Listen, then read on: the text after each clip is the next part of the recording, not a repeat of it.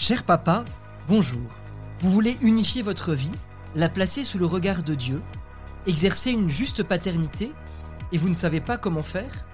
Je suis le père Raphaël Cournot, du diocèse de Paris, et l'initiateur des soirées Abemus Papa. Je vous propose, chaque lundi, ce bref podcast, en partenariat avec le sanctuaire de Cotignac, pour explorer un aspect de votre vie quotidienne et découvrir comment Dieu vous appelle à agir concrètement. Grâce à ces conseils, vous serez, je l'espère, renouvelé dans votre paternité et recentré sur l'essentiel.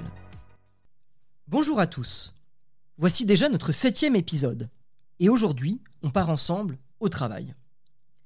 Un père de famille m'a fait un jour cette confidence.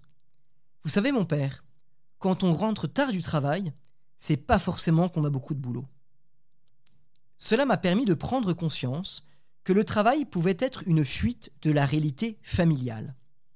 Quand les enfants sont petits et bruyants, il est sans doute nettement plus facile d'arriver stratégiquement à 20h30 à la maison que d'être là dès 19h. On arrive donc quand les enfants sont plus ou moins couchés, qu'il n'y a plus qu'à profiter des bons moments en famille après la crise.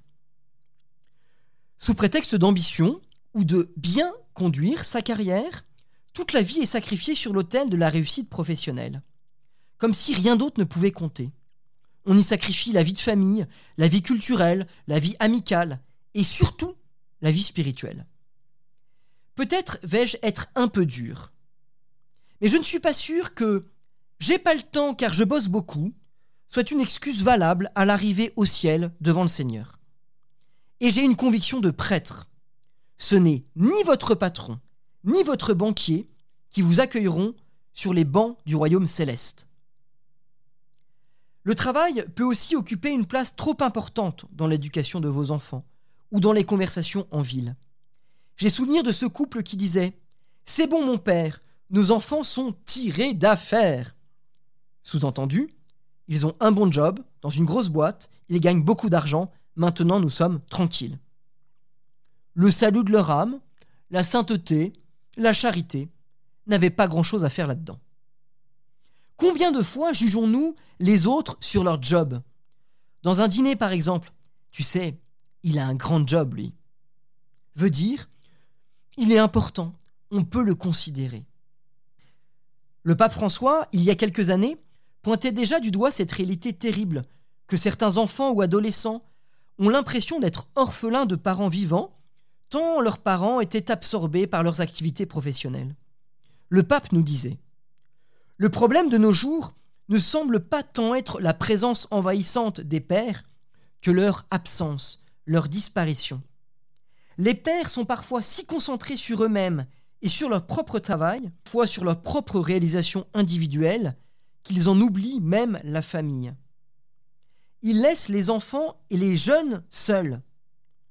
Déjà, en tant qu'évêque de Buenos Aires, dit le pape, je percevais le sentiment d'être orphelin que vivent aujourd'hui les enfants.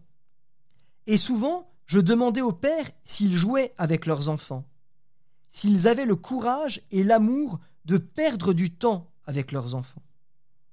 Et la réponse était triste, dans la majorité des cas. Mais je ne peux pas, parce que j'ai beaucoup de travail. Et le père était absent, éloigné de cet enfant qui grandissait. Il ne jouait pas avec lui. Non, il ne perdait pas de temps avec lui. Posez-vous la question. Si vos enfants pourraient dire cela de vous, savez-vous perdre du temps? Ou bien, cher papa, êtes-vous marié avec votre travail? L'avènement des smartphones et des emails professionnels rend souvent la déconnexion plus difficile. Et pourtant, elle est une véritable œuvre de charité. En me déconnectant, je remets le travail à sa juste place. Je me souviens de cette épouse admirative de son mari qui avait fait le choix de ne pas rentrer à 21h30 le soir, quitte à devoir subir le regard inquisiteur de ses collègues de travail.